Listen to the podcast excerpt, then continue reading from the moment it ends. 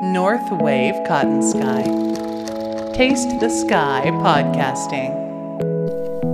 テイストザスカイポッドキャスティング FM ノースウェーブ毎週月曜から木曜午前のワイド番組 Cotton Sky のインタビューコーナー Taste the Sky を再編集したポッドキャストプログラムです毎週一組登場するゲストのインタビュー全4回を1本にまとめたディレクターズカットエディション最後までお楽しみください。今週は苗穂のアートスタジオ管理人の、えー、荒岡信孝さん、そして美術家の高橋清さんの空をテイスティングしていきます。お二人ともよろしくお願いいたします。よろしくお願いします。荒岡さん、その不動産のことももちろんお詳しいでしょうし、そして人の輪を広げていくからこそのやっぱり街づくりだったり。そうですね。ねするわけじゃなないですかなんでなんかねやるなんか流れになって、まあ本当に自然の流れでね、んなんかこうささささささっとこうなんか決まっていっちゃったということでスルスル行。きましたあ、よね。そうですか。へえ。それまで実はこういう話って3回ぐらい出てきてたんですけど札幌のその作家たちでそうなんだ3回ポシャって3回目かな？3回目だったんですけどスルスルっと決まってってあれ？これ決まるかもと同時にこれ家賃払いきれるかな？みたいな心配も、広いですか？はい、最初7人しかいなかったんですあ、そう今何人ぐらいですか？今15 15人名ですかね。じゃあもうはい倍。はいはい以上になってるってことですね。あの入居者の方々ってこう定期的に変わったりとか？そうですね。まあただ、えっ、とあ最初のうちはやっぱり出入りはこうありまして、うんうんでまあある程度ちょっと固定化なって、うんでまたあの今こう6年目で、はいまた今あの動きがちょっと出て、今一件あの動きがで出て、で自分の家を改造してアトリエを作ってる方が今一件出られまして。なるほど、はい。そうですよね。そのアーティストの方々の人生の中でも変化があるからね、あ拠点を変えたりはい。される方もいらっしゃるってこと。うわあ、高橋さんどうでした？最初そのここでなんとかしなさいって。そう。言われた時っていうのは。いやでうん。も最初見た時ですね、はい。もうとんでもなく広いんですよ。いやそうでしょう。もうこんなとこあったらもう何でもできるわと思ってめっちゃ興奮したんですよね。あそうですか。多分最初のメンバーみんなそうですね。そうこんなところが本当に自分たちの拠点ができたら、ん。いろんなことができるなっていう可能性でワクワクもしてたけど、払い切れるのかっていうドキドキも同時にっていう。その入居者の方々がいわゆるその家賃というような形で会費ですかね、えっとね会費？あの会費要はですね、ええ。まあ、不動産的に言うとその建物をこう天体するっていう、まあ、また貸しをするっていうのあはーなるほど。まあいだ NG なんですよね。なるほどそうかなるほど。じゃあここはえ家賃という言い方ではなくてまあ、会費でみんまあ、なで,、ただ、まあ、本当に苦肉の策の、ねまあ、会費という形で集めてますよってみんなで使ってますよっていうことで、まあ、私が代表でそれを、まあ、管理をして。管理人さんですね、はい。もうまさにね、は高橋さんの作品形態はどんな作品なんですか？あ僕は、うん。えー、と言葉とか文字を使った作品が多くて、うん。言葉を使った立体作品で「ザブーン」っていうのがあの大通駅のはいところに地下にあったり、あとは映像作品とかも作ったりしてます。ああ、ザブーンおそらくああの方だって私と同じ反応した方がきっとたくさん聞いてる方の中にいらっしゃると思うんですが荒岡さん他のそのアーティストさんたちというか作家さんたちは、またその高橋さんとも全然違う方たちもいらっしゃる。あそうですそうです。もう皆さんこうジャンルがバラバラで。絵描いていたりとか。まあそうですね、はい、だうん。からまああのか形をあるものを作ったりだとうか、ん。まあ、だからいろいろとあるんで、まあええ私はあんまり詳しくはわからないんで、うんただまあすごいアイデアだなっていうのはいつも感心して見てますけどね。あーそうですかあこういうあこういう作品もあるかとかっていうまあまあ ね、こういう切り口もあるんだっていうのはまあ感心しますけどもね。あーなんか管理人さんもこう楽しんであのいらっしゃるっていうのはいいですね。いいですよね。うん。荒岡さんはアートはもともと美術はもう全然あのええズブの素人で、まあ、美術館行っても絵の前に、まあ、3秒5秒しか いないようでさーっと行くようあそうな感ですじでかすね。あじゃあここまでそんなにアートに密接に仕事をされるってことはあんまり想像されてなかったです。いやもう全然想像はしてないですよ。えー、じゃあもう出会いですね。いや本当に奇跡の出会いなんですよね。ええ。ねうわー、はい。そうですか、でも今楽しいですか？そうです。だからまあ結局まああのまあね皆さんがやってますから、うんうんうん。まあいろいろとまあよくわからないですけど、まああの学校スクールではねまはい。あ見方だとかっていろいろ教えていただけるわけですよ。あこういう見そういう感じ方をするだとかね。ね。ええ。まあでまあまずはあのこう札に書いてあるやつは見ないようにしてあ目を見を見るとかね。まあまあまあそんなようなことをまあでもうこう見るようにまあする習慣づけは少しずつできてるし、まああのえー知らず知らずにまあねあの美術には関心はあるしでましてやまあまあシニアってまあねまあ我々の年代になるとあんまり美術に興味ないし。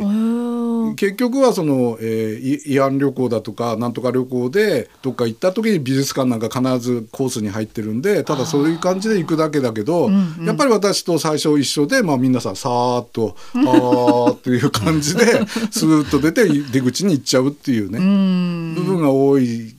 パターンが多いんで、まあそれでまあ今はなるべくまああの啓蒙活動じゃないですけどまあそういうね、まあ、美術に関心を持ったらっていう、まあ、心豊かになるよっていうような、まあ、部分でもちょっとあの啓蒙をしてるのかなっていう感じですけども。えー、すごい素敵。なんかもともとそんなにすっごく詳しかったっていうわけではないわ方から聞く言葉ってまた全然違う届き方多分すると思うので。そうですね、うんまた美術ってね高橋さん正解がない世界じゃないですか。そうですね。なんかどこを目指してご自身のその制作活動っていうのはどゴールというかこれで完成だっていうのってどこですか？まあそれぞれ作品って違うかもしれませんけれども、あやっぱりそのそこって結構難しいラインなんですよね。そうですよね。でもやっぱこうなんか自分の中で、はいあできたなみたいなことがそのある。もしくはこう作ってる最中にまだ作品になってないなみたいなのもある。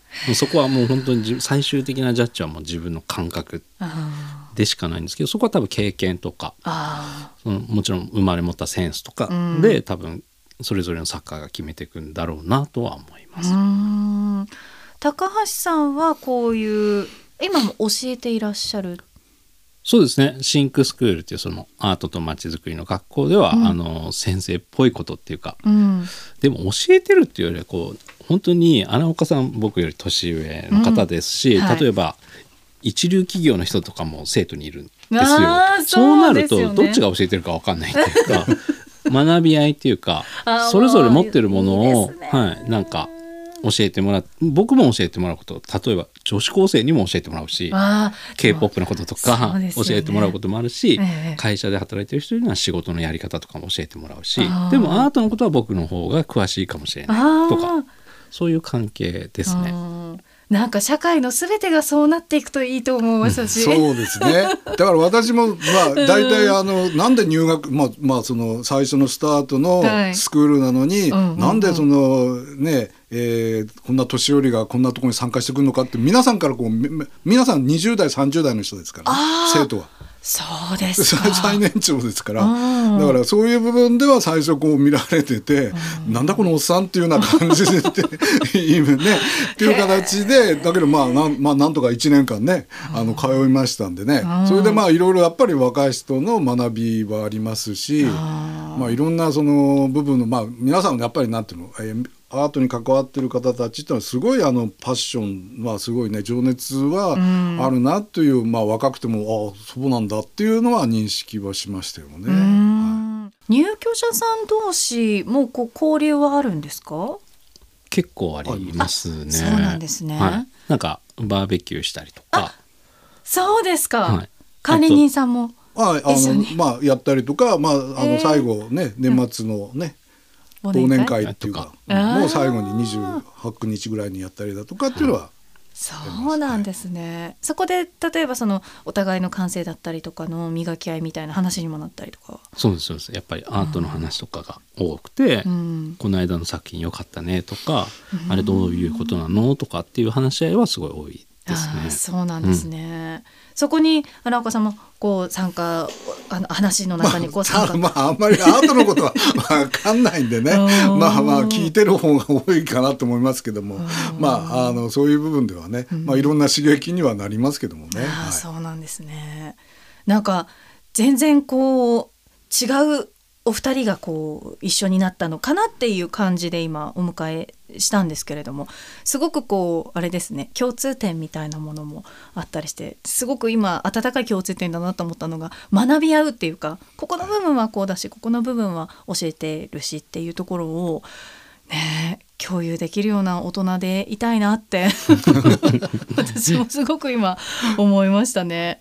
あシェアスタジオならではのねこう面白さだったり楽しさなんかもこう伺いましたけれどもなんかもっとこうなっていったらいいのになっていうことってありますか高橋さそうですん？より良いのになって思うポイントってありますかそうですねなんか僕の勝手な願望ですけど、はやっぱ札幌のこうアートシーンってまだまだちっちゃいんですよね。あなのでここがこうなんかもう少しあの活発になってくればいいなと思っていて、それはそのアーティストだけがはい。なんか作品作って発表してるだけでは盛り上がらなくて、例えばこういうスタジオの管理をしてくれる人とか、はい。こうやってラジオに呼んでくれてあ。話聞いてくれる人とか。作品買ってくれたり、まあ、見てくれるだけでもいいですし、うん。そういうのをこう SNS に上げてくれるとか、うん。多分たくさんの人でみんなでこう作っていくものだと思ってるのでそうね。いうなんていうんですかね関係者うん。アート関係人口がすごい増えていくといいなとは思ってやってます。なかなかその荒岡さんも先ほどおっしゃってましたけどなんかわかんないなって思っちゃったら多分アートってそこまでじゃないですか、はい。答えがないから、はいでもどうなんですか？わからないな。あこれはわかんないけどまあいいなでいいものですか？そこがすごい最も大切で 最も難しいんですよね。ね。難しそのいですよね。分かんないから面白いと思えるか分かんないから関係ないと思うかどっちあーそうだと思う。そこなんですよね。荒岡さんとしてはあれですか？わかんないけどいいなって思えるものが増えてきましたか？あやっぱりあのねえっ、とまあ有名な、まあ、例えばゴッホだとかね、ええ。まあいろいろこうね作家さんがいるじゃないですか。うんはい。でまあなんかこうクイズ番組でもそういう問題が出たりすると、うん。なんか結構あのあこれどこのだ誰の作品だとかね、まあまあうんなんかそういうのはまあこうなんとなく自然にね、うん。まあ分かってきますし、うん。でましてはまあまあ要はねこう表現ですから、はい。作品って。だからそれを見た時に、うんまあ、この人はじゃああのな何を言ってるのかっていうのを、まあうん。見るようにはしてます。この絵絵に対してですね、うんうん。な何を見るあの言ってるのかなっていうのは見るようにしてるけど、うん。き基本的には分からないです。あでまあ例えばまあねよくあるのがこう石一個ポンと置いてあるのとか作品があるじゃないですか。ありますね。あり でこれって何かなっていう思うじゃないですか。うん。すね。だから全然意味わかんないしうんうんだけどまあ一応作品っていうことでね、うん。なるわけですし、だからまあそれをまあだんだんなんかこう人間が成熟していくとじゃあそこはこの石はなんかこういう意味なのかなとかってわかんのかなっていう、まあね、えー感じをまあ磨ければなとは思いますけどもね。はい。あーわかるかな？わあでもわかんないなってこのどうなんですかね？高橋さん考える時間っていうことなんですかね？もう含めてアートあそれもありますね。うん。やっぱこう見て楽しいのもあるんですけど、はい。やっぱ考えるって楽しい作品もあるんですよね。そうですよね。で現代アートってやっぱちょっとそっちが強いんですよね。私好きだな。なんかその隣の人が見てるものと私が見てるものって違うと思ってて、うん。それがいいのかなと思ってるんですけど。話し合いができるとすごくよくて。そうですよね。あそういうふうに見てたみたいな、うんうん。あ私全然そんなふうに見えなかったし分かんなかったけどってうんいうお互いなんか話しながらん作品を見ていったりすると楽しいですよね。なと思います。うん。あのまあなんか不思議なんですけど、要は大通の東側っていうのが、はい。まあ要はまだこう手つかずなんですけど、まあ、ここ最近になってから開発が始まってまあ、どんどん壊されちゃってもともとはあの、まあ、工業的な工具の町とか工場とかがこうずっとあったわけですよ。でそれが今もうマンション建ったり、まあ、内房駅が移動して、まあねえー高層タワーが建ったりとかってなってきましてね、ただその中にもいっぱいですね。まだねもう本当にこのゼロ地点というそのえー古いですね、ええ。築年数の木造の建物があって、うん。そこでなんかあのかカレー屋さんをやったりだとかですね、うん。なんかそういう、えーお店とかも、まあ、点在はしてるんですよね。でどっちかというとなんかこうアートっぽい方たちが、まあ、なんか、えー東側にいるので、うん。まあなんとかなん、まあ、東側を、まあ、せっかく札幌もなんか見るところを作るんであればなんか、まあ、新幹線も来るんで。うん。なんかそういう場所のエリアになんかし,、した方がいいんじゃないのかなということで前回その、えー、とウォールアートということで、はい。あのこういう、えー、と2022年の、2022去年の,、はい。あのやった時に、まあ、とりあえずうちの倉庫にこういうまあ、作作品をもう今貼ってあるんですけどもね。あれこれ壁面ですか？あ壁面です。そうなんですね、うんこの倉庫この倉庫をこう足場かけて。あちょっと待ってください。かなりの大きさですねこれね。そうですね。すごい。外外壁ですね。そう。それにまあ貼ってやったのともう一つ古民家の方では12号線に向かってあの大きいあのまああの写真をですね。はい。古民家の方もこれあれですよね中をだからアートスタジオにされて、はい。うわ要はそれあのそのおばあちゃんがその、えーそこに住んでらっしゃった方。なんですもう亡くなってるんです。そうですか。おで孫さんをそれがお孫んさんが、うん。あのまあその交渉した、まあ、娘さん。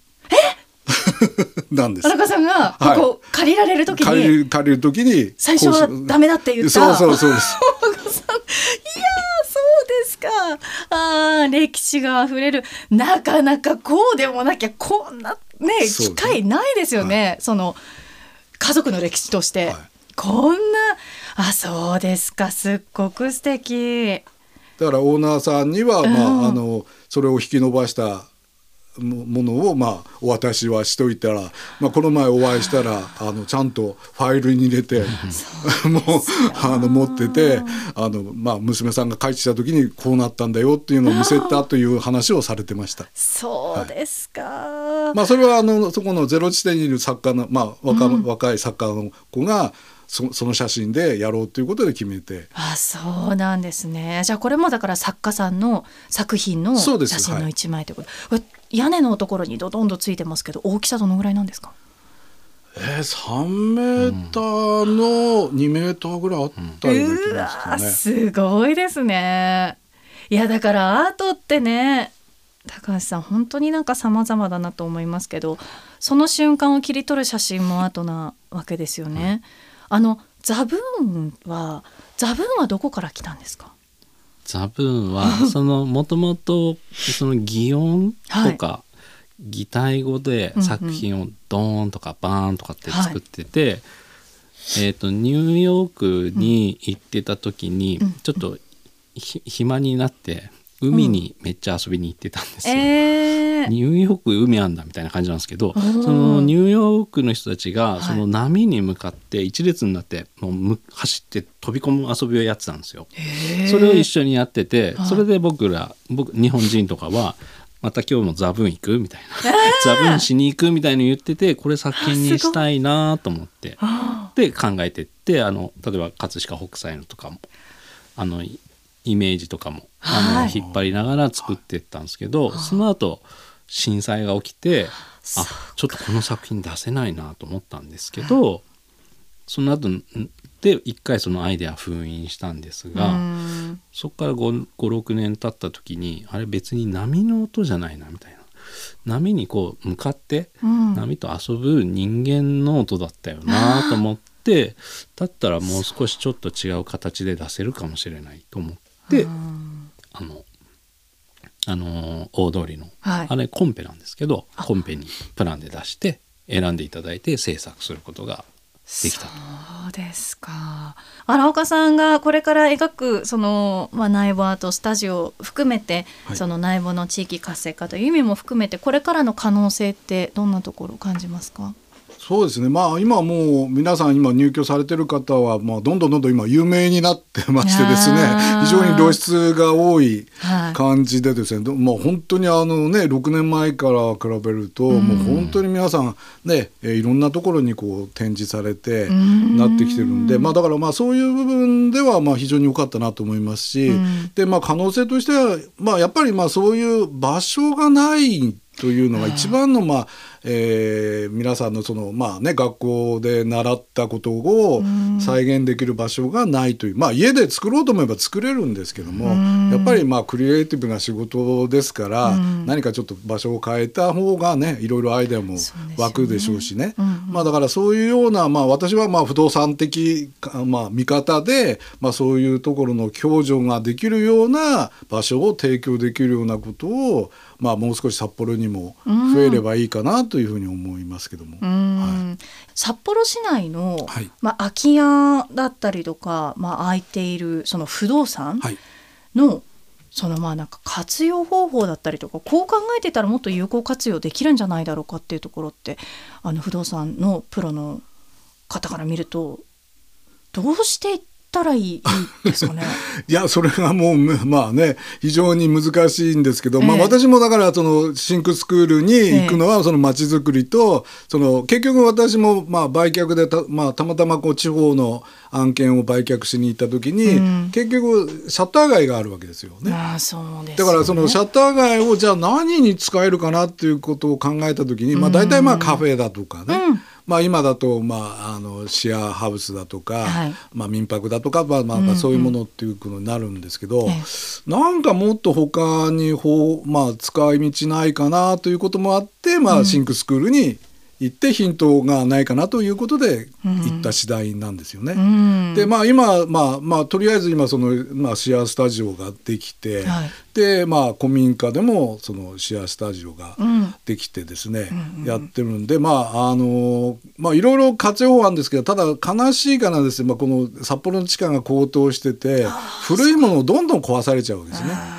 で新しいものをまあまあそれは新しいものでできればいいんでしょうけども、そうするといろいろと費用がかかっちゃうんで、やっぱり古いものだとまあそれなりの金額でまあ借りれるっていう部分があるんですけどもね、だけどやっぱりそこの部分のギャップがあるので、だからまあ場所場所によってこう、えー活用方法っていうのが変わってエリアエリアによってですね、変わっちゃうんで、まあ、これっていうのがなかなか難しいですだからその地域の、まあ、な何がここにそういうものがあったらいいのかっていう部分での考えと取り組みをしないと、まあこれがいいっていうものではないと思うんですよね。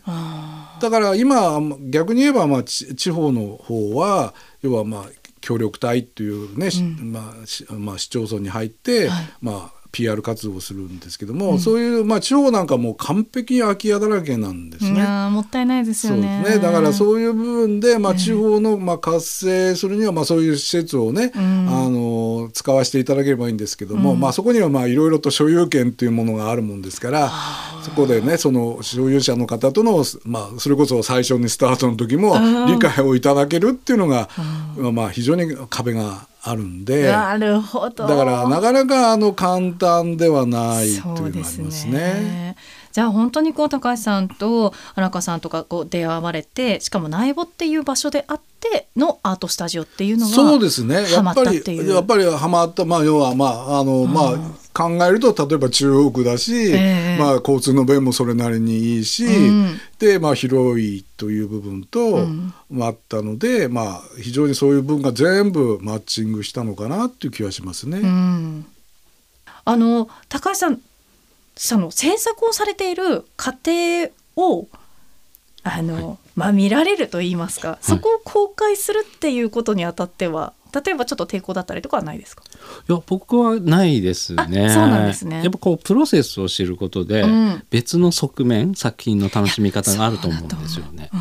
でむしろそれどんどん公開した方が今の時代に合ってんじゃないのかなとは思いますね。はいはいむしろ。ね YouTube かなんかでもね。でね。えやっぱりそうか。その段階的にこうこうこういう思いがっていうのってそう時代の流れっていやあるんですかねこういうのも。そうですね。まあだから結構ね YouTube でもこうね書くやつでこう流されてる方もね。そうですね。えーいらっしゃるまあそれはまあどっちかというと絵というよりもまあねイラスト系的なものだったりとかね。白い紙から始まってってありますねだからまあそういうのがこういっぱい身につくとまあ関心もねーうんうんまあ増えてくるんだろうと思いますし。うん、芸術家さんとしてのそのゴールっていうものはきっとここだっていうあの存在ではないと思うんですけどこれからその芸術家さんとしてはどんな風になっていきたい未来描いてますか高橋さん？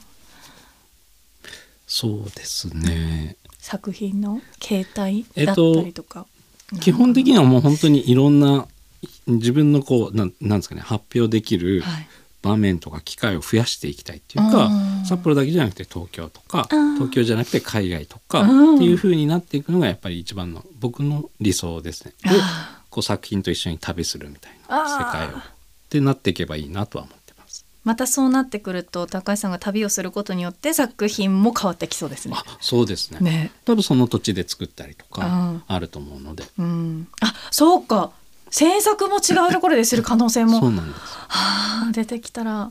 多分行ったら行ったら多分そこで作品作ってっていうオファーがあったりするんですよね。あし作家も新しい街ではい。いろんな刺激を受けてまた作品の間で違うアイデアが出てくるので、あうん。そういう機会をが増えていくといいなとは思ってます。うわーだから例えば海外で作ったものが 札幌にお帰りなさいした時にはそこの空気とかねその高橋さんの感情も乗って帰ってくるわけですからね。そうですそうです。去年本当にまさにミュンヘンで展覧会やって、そうミュンヘンのアーティストと共同制作したんですよ。映像作品を作ったものを、えー、と3月かなあの札幌のギャラリーで展示したりとかあるのでやっぱそういう機会が増えていくとミュンヘンの風をこう感じることができるじゃないですか。いやそうです札ね幌で。でうん。姉妹都市なので、うんうん。そういった関係とかもつないでいきたいなとは思ってます。いやコロナ禍もね明けつつありますしね。やっとこうなんか旅っていうことへの希望も戻ってきたところかなという感じですけれども。今後その、えーイベントだったりとかご予定ってありますか？一応またやる予定にはなってるんですけどあまあただまだ全然ねえっ、と、まあわ私がやるんではなくてまあその中に入ってる NPO 法人の SA っていうところが、まあ企画をして、うん。まあ秋ぐらいにできるのかどうかというまあ今あのイメージですけどもね、はい。うんうん。また本当はあの要はそのさっき言った東地区のところに、はい。まあウォールアートって言ってまあいろんなビルにですねそれをこう描いてできるようにしてまあねこうまあみんなこう見れるようにして、はい。まあこのさっきの倉庫にもこうあった貼ったやつもなんかうん。結構写真を撮りに来た人とかもいたりねしますから、うん。まあやっぱりねそういうのがこう出てくると関心もなるのかなと思いますね。うん。はい。もっとこう中に入って見てみようかなっていう気持ちのはい。まず取っかかりってすごくインパクト大事ですね。はいわあすごくなんか明るい未来がね見えますね。楽しい未来が見えますね。えー今週は内部のアートスタジオ管理人のえー荒岡信孝さん。そして、えー美術家であります高橋清さん。お二人の空をテイスティングさせていただきました。お二人ともありがとうございました。ありがとうございました。